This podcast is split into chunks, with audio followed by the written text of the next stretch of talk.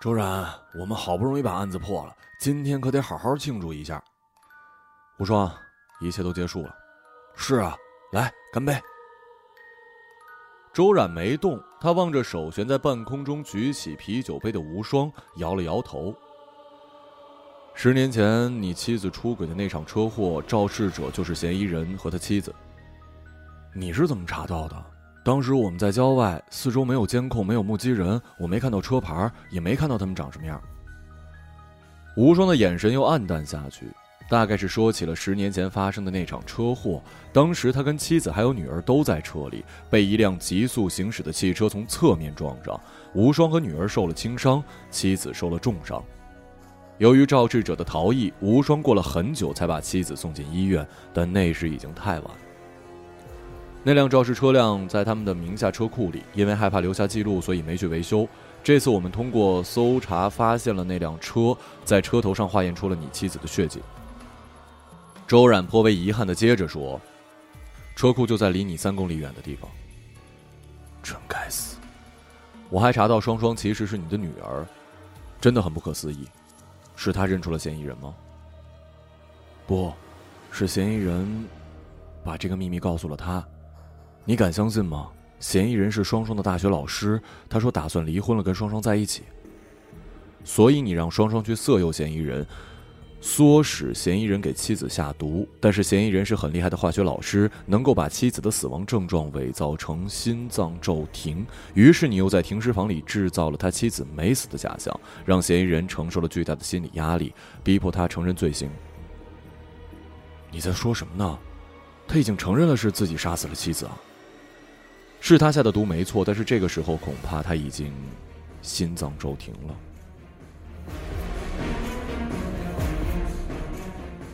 他是罪有应得。十年前他们两个都在车上，只要他们其中一个有一点点良心，我妻子就不会死。但他们却见死不救。你应该把事情说出来，而不是做这种报复行为。我可没有报复谁，这些都是你的推测。你有证据吗？没有。但是木头女士有话要说。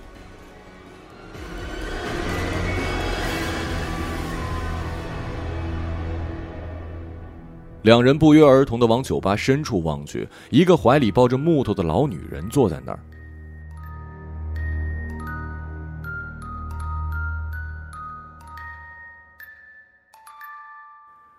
主管摘下了 VR 眼镜，除掉了辅助设备，努力瞪圆眼睛。大概还没有从完全虚拟的世界里走出来。这是公司新开发的一款虚拟现实沾边的推理破案游戏，目前在内测阶段。主管清了清喉咙，望着对面坐立不安的周然。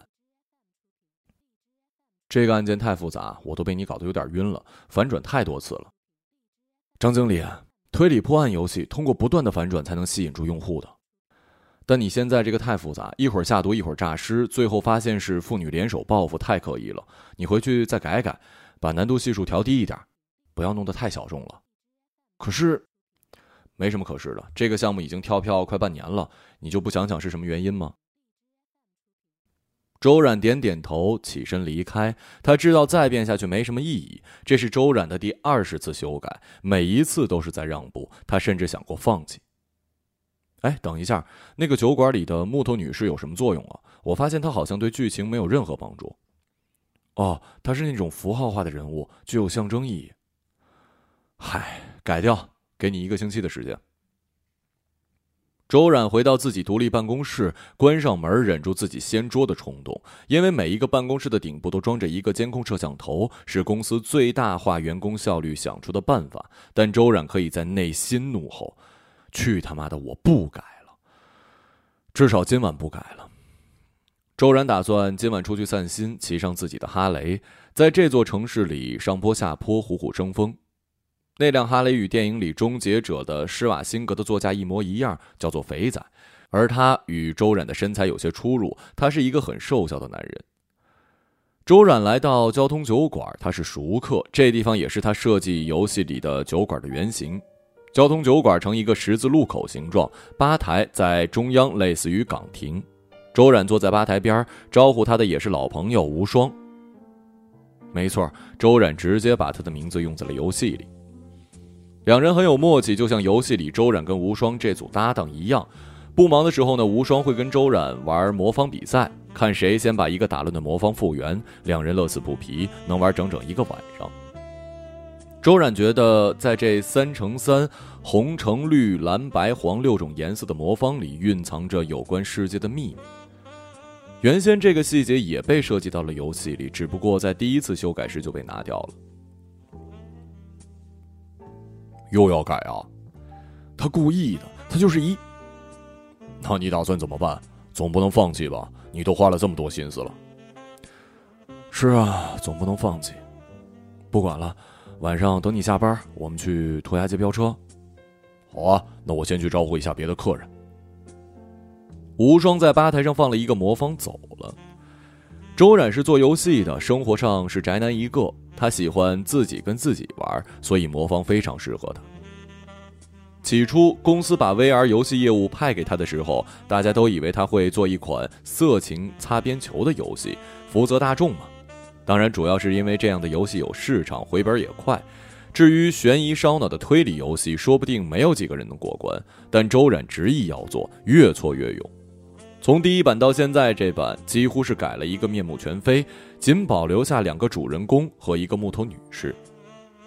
有关木头女士的修改意见，今天算是正式提出了。周然得做出修改，至少得改的跟主要情节有关。她的设定是一个五十来岁的老女人，像个神婆一样，成天抱着根木头。这该怎么跟情节有关呢？周冉玩着魔方，嘴上口口声声说不管了，不管了，思绪还是跑到了游戏里。木头女士不是真名，而是旁人给她取的外号。她原先是当地木头厂的老板娘，一场大火把木头厂烧一一干二净，老公跟三个孩子都葬身火海，只有木头女士独活了下来。木头女士和她悲惨的身世背景是周然有一天晚上做梦梦到的，他觉得不可思议，就放到了游戏里，心里默念，希望是另一个世界，也就是虚拟世界里的木头女士不要埋怨他。那场大火以后，木头女士从木头厂的残骸里捡起了一小截木头，天天抱在怀里，显然精神有些不正常。大家都可怜她，同情她的遭遇，经常会有人在酒馆里请她喝酒，和她聊天解闷儿。木头女士总是跟好心人讲：“我的木头啊，有话要说的。”久而久之，大家也就离她远远的。至于木头厂起火的原因，大家众说纷纭。周冉设计的官方原因是来自于上天的怒火，闪电劈到了木头厂引发的。当然，这些都是彩蛋剧情。你要是不上前跟木头女士攀谈，便不会知道这些事儿。应该给木头女士设计一些超自然能力，比如真的能未卜先知。你要是去请她，就跟开了金手指一样。木头女士是周冉非常喜欢的人物，既然是在睡梦中梦到的，可以说是完全超脱于现实创造出来的。周冉觉得很了不起，结果却被平庸的主管说的一文不值。周冉越想越气，慢慢的旋进了油门。涂鸦街是民间意义上的称呼，实质是一排烂尾楼，立于城市边缘地带。这些烂尾楼建造的四四方方，基本架构已经完成。他们已经在这里烂尾了很多很多年。奇迹的是，并没有被推倒盖别的东西。究其缘由，涂鸦街地处两区交界，双方政府都扯皮说不关自己的事儿，这就变成了一个类似于无主之地的存在。涂鸦街白天没什么人，一到晚上非常热闹，涂鸦的、飙车的、玩极限运动的，全都汇集在这里，像是参加盛大的晚会。周然每次来这都会觉得烂尾楼仿佛是浸泡在福尔马林里，永远不会烂掉的。他喜欢来涂鸦街，还有另外一个原因，他看上了一个来这里涂鸦的女孩，别人都管她叫做木头。好吧，得承认木头女士这个原创人物还是有一点借鉴的。但以前真的只是看上了，仿佛涂鸦街的顶部也装有监控摄像头，只能心里跌宕起伏。因为木头坐在别人的摩托车后面，她男朋友高大威猛，手臂有周冉大腿粗。她的男朋友出现在众人面前时，永远是一副机车皮衣打扮，脑袋上的黑头盔从未拿下，因此没有人见过她的脸。木头则是一个很酷的女孩，脸型长得很正，古铜色皮肤，编了脏辫，还纹了一句在背后。周冉一直没看清那句是什么，但是今晚或许有这么一个机会。周冉注意到今晚的木头是一个人，他吊着绳索于空中进行喷绘，在一栋从未有过涂鸦的方形建筑上作画，不让别的涂鸦者碰，说整栋建筑都是他的一个作品。周冉看得出神儿，觉得木头干的事情自己好熟悉，但他说不准，一直在旁边犹豫不决。看啥呀？上啊！她男朋友知道了，不得把我 我帮你打听过了，据说两个人已经分手了。无双一番话让周冉吃了定心丸。他顺着楼梯爬到顶楼，看到木头正在收拾东西准备离开。木头见有人来，抬眼看到了周冉，以为他也是搞涂鸦的，就嘱咐他不要在这栋建筑上弄，声音里带着狠劲儿。哦，我不，我不是来涂鸦的。你需要有人送你回去吗？你骑摩托车的？真的？你不信，跟我下去看。木头没理会周然，独自走了。他跨上朋友的摩托，一骑绝尘而去。周冉望着远去的背影，微微叹了口气。无双赶忙过来给他打气，安慰他：第一次见面，难免会有一些不愉快。我觉得我好失败啊，做什么都不行。别瞎想，他们不懂得欣赏你。再说了，玩这个你肯定比他们厉害。无双从口袋里掏出一魔方，递到了周冉面前。那晚过去之后，周冉又把所有精力投入到了 VR 游戏的制作当中，准确的说是修改。但这一次，他决定不听从主管的要求，而是打算越级汇报。这在公司里是很危险的，一旦失败就面临开除。因为公司顶部的监控摄像头会记录下一切，但周冉深知，主管是故意打压他的作品，无论他怎么修改都不会通过。周冉拿着修改好的 VR 游戏敲响了创意总监的门。创意总监神龙见首不见尾，此前两人从未见过。周冉打听到他的行程，哪段时间他会在公司待多久？这段时间对周冉来说弥足珍贵，机不可失。而这次修改，周冉不仅没有让复杂的剧情简单化，还引入了木头女士的故事，变成了一个双线剧情。他自认为玩家会对木头厂着火的原因产生兴趣，从而展开调查。创意总监背对着周冉，他现在旋转椅里，要不是发出声响，周冉会以为自己搞错了创意总监的行程。房间里没人，可是当创意总监转过来时，周冉看到了一张来自于主管的脸。周冉。你消息挺灵通啊，知道我升总监了？哦，对对对对对，恭喜恭喜！那原来的总监也辞职了，不太清楚他的事儿。两人一阵寒暄，便很快没话讲了。主管，啊，应该说是创意总监，盯着他手里的 VR 眼镜跟辅助设备，含义不言自明。周然只得把东西奉上，坦白说是自己来给总监看最新修改的项目成果，希望会令总监满意。结局自然是一顿臭骂了。总监玩了一半，便把眼镜狠狠的摘掉，扔在了桌上。什么玩意儿啊！你改哪儿了啊？还越改越复杂呀？不是，张总监，我觉得有些东西最好能保留，说不定用户喜欢呢。你不要在这里给我搞发明创造，行不行啊？你上帝呀！这是创新世纪呢，简单粗暴、直接明了，用户喜欢的是这种，最好再加上一点软色情、暴力什么的，不要搞那么复杂啊，做减法，你懂吗？可是悬疑惊悚的游戏就是要有点神秘性的。总监江主，意外，周冉还进一步的反驳自己，随后他的表情与身体放松，靠在了椅背，悠悠的说：“你今天本来打算是找别人吧？想越级汇报这件事儿？”没有没有没有。总监指指天花板顶部的监控摄像，最近消失的人很多啊，你小心一点。周冉蔫着头离开了总监的办公室，回到了自己的屋里，恨不得把头皮给抓下来。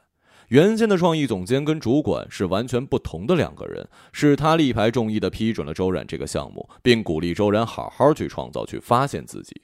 但此刻，周冉却荒唐的发现自己甚至没有亲眼见过总监，也不知他何时离开了公司。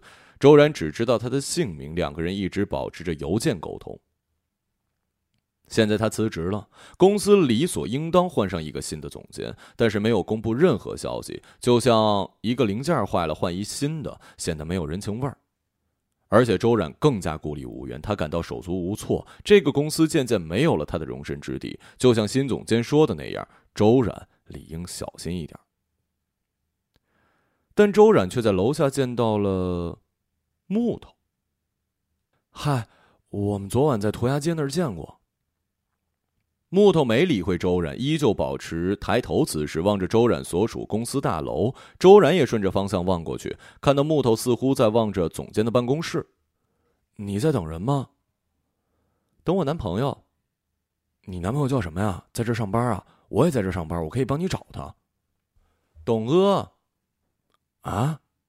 董阿，阿房宫的阿。下午的交通酒馆顾客稀少，周冉拉着木头在吧台前坐下。无双看到两个人出现，有些意外，还是热情的招呼他们。周冉介绍两个人认识，邀请无双也是来听这个诡异的消息的。董哥是我们原来公司的创意总监，但是今天之前他就已经辞职了。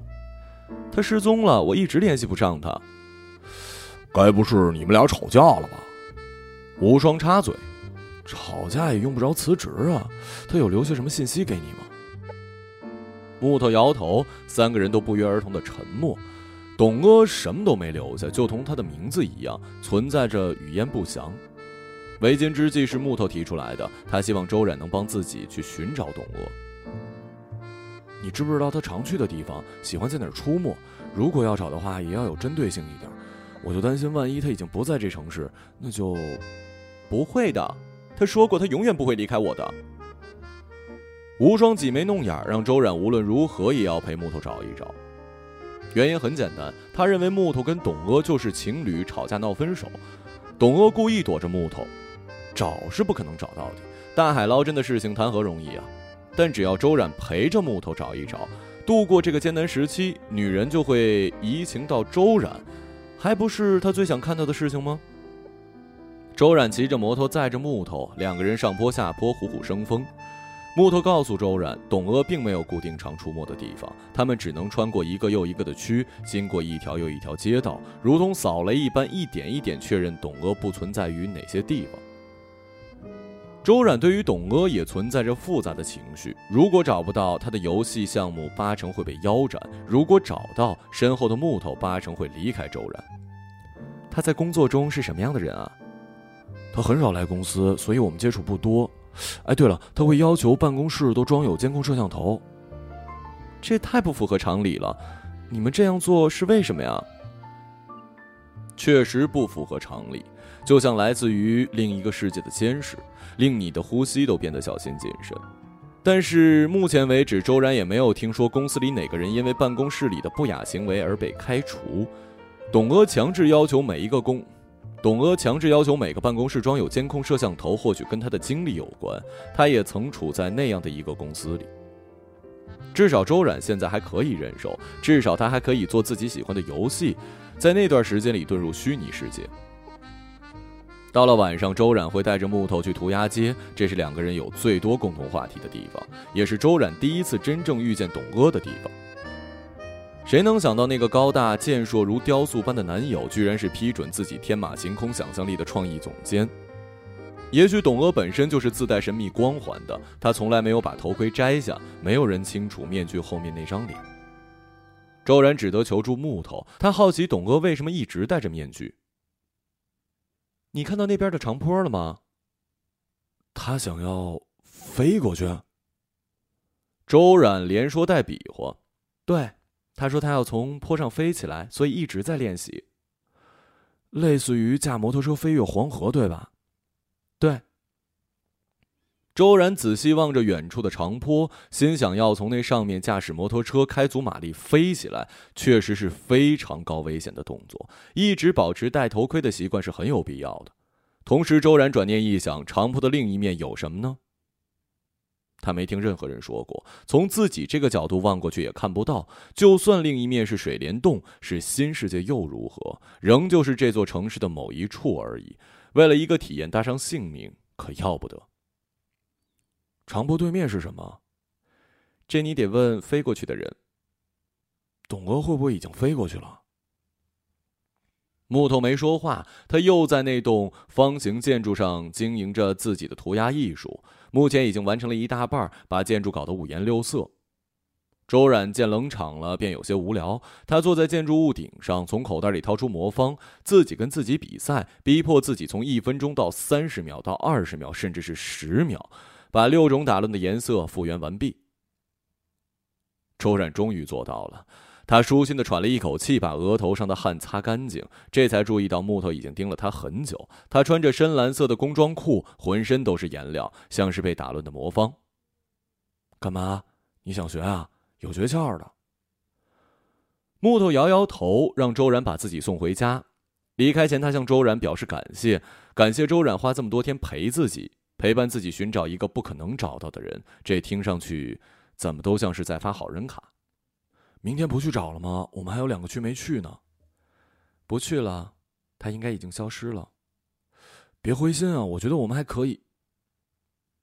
木头打断周冉的努力，他问周冉是不是隐瞒了跟董阿有关的事儿。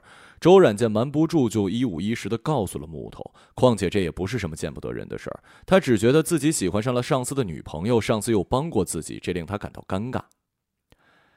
周冉还承认，在游戏的设计里，他已经越走越偏。一场尸体引发的谜案已经不是关键，反倒是木头女士反客为主。周冉想让玩家去关注那场大火，为什么把木头厂烧得一根不剩？为什么只有木头女士独活下来？以及这个小镇背后的故事。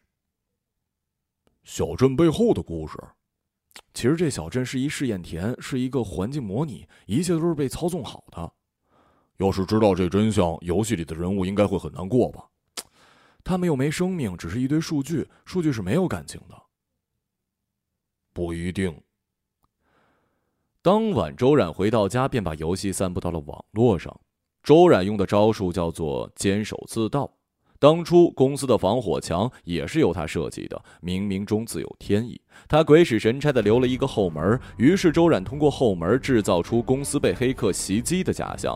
同时，他又在第一时间通过官方声明呼吁广大用户不要下载未经许可泄露出来的绝密游戏，这反而激发了大众的好奇心，下载量节节攀升，变成了街头巷尾人们常议的话题。那场大火究竟是怎么回事？小镇背后又隐藏着怎样的秘密？这种手法倒是很像游戏里警官父亲与女儿联手，先是诱他人犯罪，再通过控制局面让罪犯吞下罪恶的苦果。情形已经完全失控，总监把周冉叫到办公室，咬牙切齿：“我知道是你干的，张总监，你有证据吗？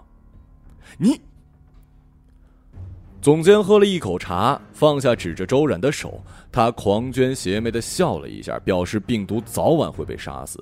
该游戏已经被列为了盗版游戏，很快会有正版游戏来取代。简单的情节、好看的画面、性感的角色、热血的特效，而不是像现在这样一个粗粝、杂乱不堪又丑陋的世界。那走着瞧吧。周冉说完，离开办公室，楼下停着肥仔，他要去散散心。黄昏将近，夜晚就要来临。彼时，涂鸦街会有越来越多的人聚集在那儿。虽然今天木头不跟自己相约去找阿董，但他知道去涂鸦街便可以看到他。更何况，在两天之后，总监会被诊断出心脏骤停。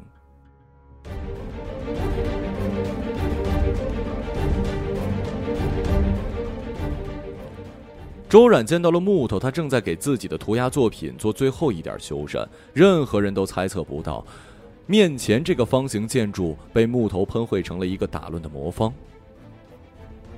难怪你看到我玩魔方会这么惊讶。董阿在走之前留了一句话，他说魔方已经被打乱了。两人望着巨大的魔方，红、橙、绿、蓝、白、黄六种颜色，犹如跳交际舞的海洋，交织在一起。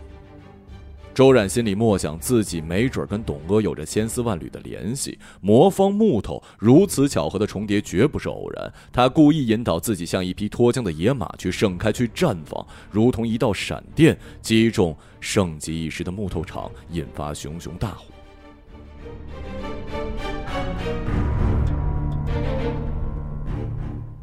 想去长坡对面看看吗？周冉，那里很危险。危险，我已经没有什么危险好怕的了。你觉得董阿会在长坡的对面吗？周冉抬起头仰望天空，月亮圆得很，没有任何征兆的看着自己。他不想再做更多的思考，只想跨上肥仔，旋转钥匙，面对长坡做冲刺准备。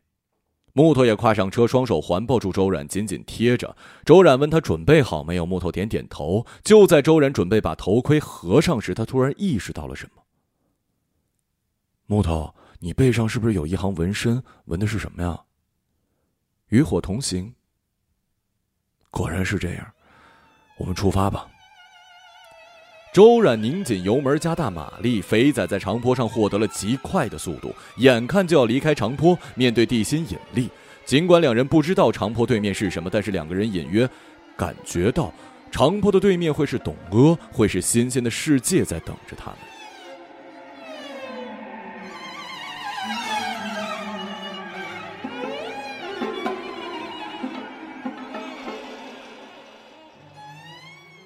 董阿望着电脑上的监控画面，安装包在那一刻变作百分之百下载完成。长坡外的世界已经下载好，周冉跟木头暂时就不会起疑心，他们会成功飞越长坡，抵达一个人迹罕至的小镇，有山有水有森林，就像周冉在游戏里设计的那样。董阿起身，左右看看，身边已经没人，身后也没有电脑屏幕的亮光。他身处在一个存放着成百上千台电脑的巨型办公室，每个人所占据的位置都像是刀工精致的大厨切土豆丝一样窄得可怜。董鄂在位置上，除了电脑之外，放了一个魔方，并在隔板上贴着电影《终结者二》的海报，那是他最喜欢的电影，即使过去多年都没有变。但是董哥的身形消瘦，也不爱运动，他要变得跟施瓦辛格一样魁梧健硕，实在是有些困难。所幸的是，他可以在虚拟世界获得任何他想拥有的身体。漫漫长夜，董哥在这里可以无所顾忌地进行工作。下面他就要开始着手涂鸦街的改造了，不能因为这地方就位于地图边缘偷工减料，也不能总拿两区交界这样的理由来忽悠那个世界的人民。董鄂也只敢在没人的时候偷偷做这些事儿。要是被人发现他潜入了虚拟世界，那可是重大过失。要是被发现他帮助虚拟世界里的人建造了另一个虚拟世界，组长恐怕会毫不留情地将他开除出项目组。但是董鄂克制不住兴奋。毕竟，在成百上千个虚拟世界里，只有他维护和升级的虚拟世界产生了独立意识，能够自主进行创造。而董阿只是把一条旧文和一个玩具嵌入了关键先生的梦里。木头厂大火的旧新闻，他爱不释手的魔方。造物主不好当，接下来他要进行数据平衡。比如那个新任总监，他太过头了，就像身体里的过敏反应。不过令董阿没想到的是，周然已经率先一步替自己除掉了他。除此之外，他需要给这个世界植入一些欢快元素、有趣的事儿。董阿借鉴真实世界的历史，发现举行大型活动是最好不过的，比如奥运会、世界杯，现在时髦的电子竞技，他完全可以把这些东西放进去。他还记得第一天来上班时，组长跟大伙儿说。我们的工作任重道远，只有模拟出最优秀、最完美的社会模型，才能让人类社会更加美好。你们面前只有一台电脑，但其实是整个世界，是一个完整的生态培养皿。我希望你们能够好好把握，毕竟在你们之中，只有一个人能坚持到最后，只有一个人可以活着走出实验室，其余人都会累死在创造世界的道路上。这听上去很残酷，而且没有报酬。但是报名者云集，还需要经过层层的筛选。能坐在这间巨型办公室里的，无不是社会各界的精英。谁不渴望创造属于自己的世界？谁又不渴望完全掌控这个世界运行的法则呢？目前，董鄂已经走在了很多人的前面。他通过潜入虚拟世界并植入记忆，来帮助虚拟世界的人进行发明创造。这次诞生的游戏也许显得微不足道，但如果是政客、商人、艺术家，没准就能开辟出新的社会模型，一个我们未曾知道、未曾听闻过的社会模型。那里不会有战争，不会有灾难，不会有阴暗，不会有恐慌。也不会有从天而降、众说纷纭的大火，把董娥家的木头厂烧得一干二净，只有自己独活了下来。董娥喝了一口咖啡，又把木头抱在了怀里，作为取暖的工具。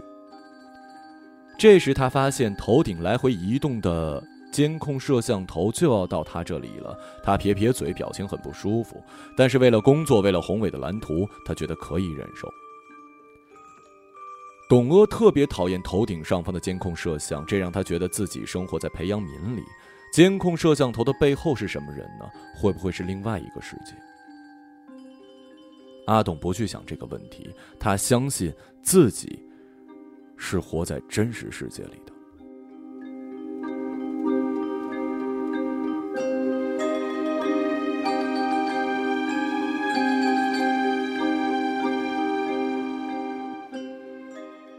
一个朗读者，马晓成。